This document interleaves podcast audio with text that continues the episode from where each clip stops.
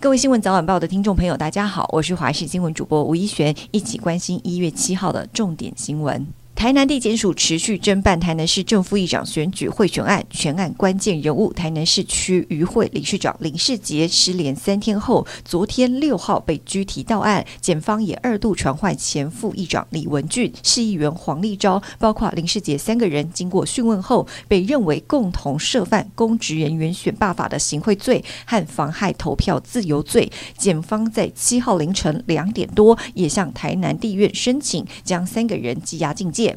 而李文俊的友人黄姓女子今天凌晨裁定羁押，并禁止接见通信。黄女也是此案被收押的第二名被告。长荣行情劳资争议不断。七号，长荣行情董事长陈友玉召开内部员工沟通会，但基层提出的四大诉求没有和公司达成协议。长荣航空企业工会理事长曲家云表示，会议中公司提到考虑增加行李装卸组的年终或奖金，相对同样为公司付出的移机组还有清仓组人员并不公平，更直言春节连假不排除再度依法休假。近日，中国疫情大爆发，确诊病例激增。台北市立联合医院胸腔科医师苏一峰收治一名刚从中国返台的确诊台商，胸部 X 光竟然是严重肺炎的大白肺。但病患确诊之后没有第一时间就医，等了四五天之后发现身体不舒服，才拿药吃。之后给他抗病毒药物，还是挡不住进展恶化，现在插管病危。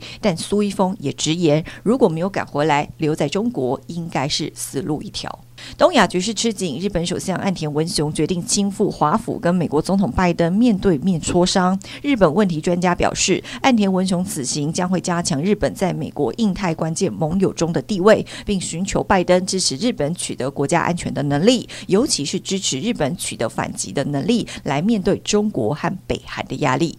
娱乐焦点来看到天后蔡依林六号举办第四场最终演唱会，特别身穿一袭紧身透视礼服，更坦言是出道以来最大尺度，让嘉宾李玖哲直呼不敢看。聊到一半，李玖哲还当场露出了腹肌，蔡依林也大赞对方身材，幽默互动也让全场笑翻。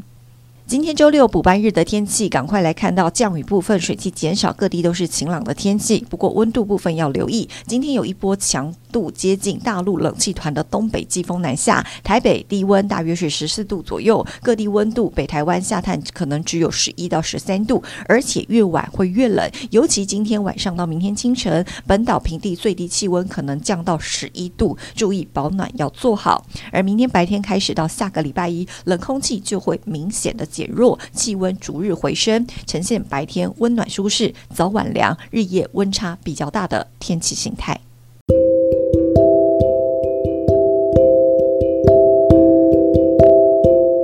以上就是这一节新闻内容，非常感谢您的收听，我们下次再会。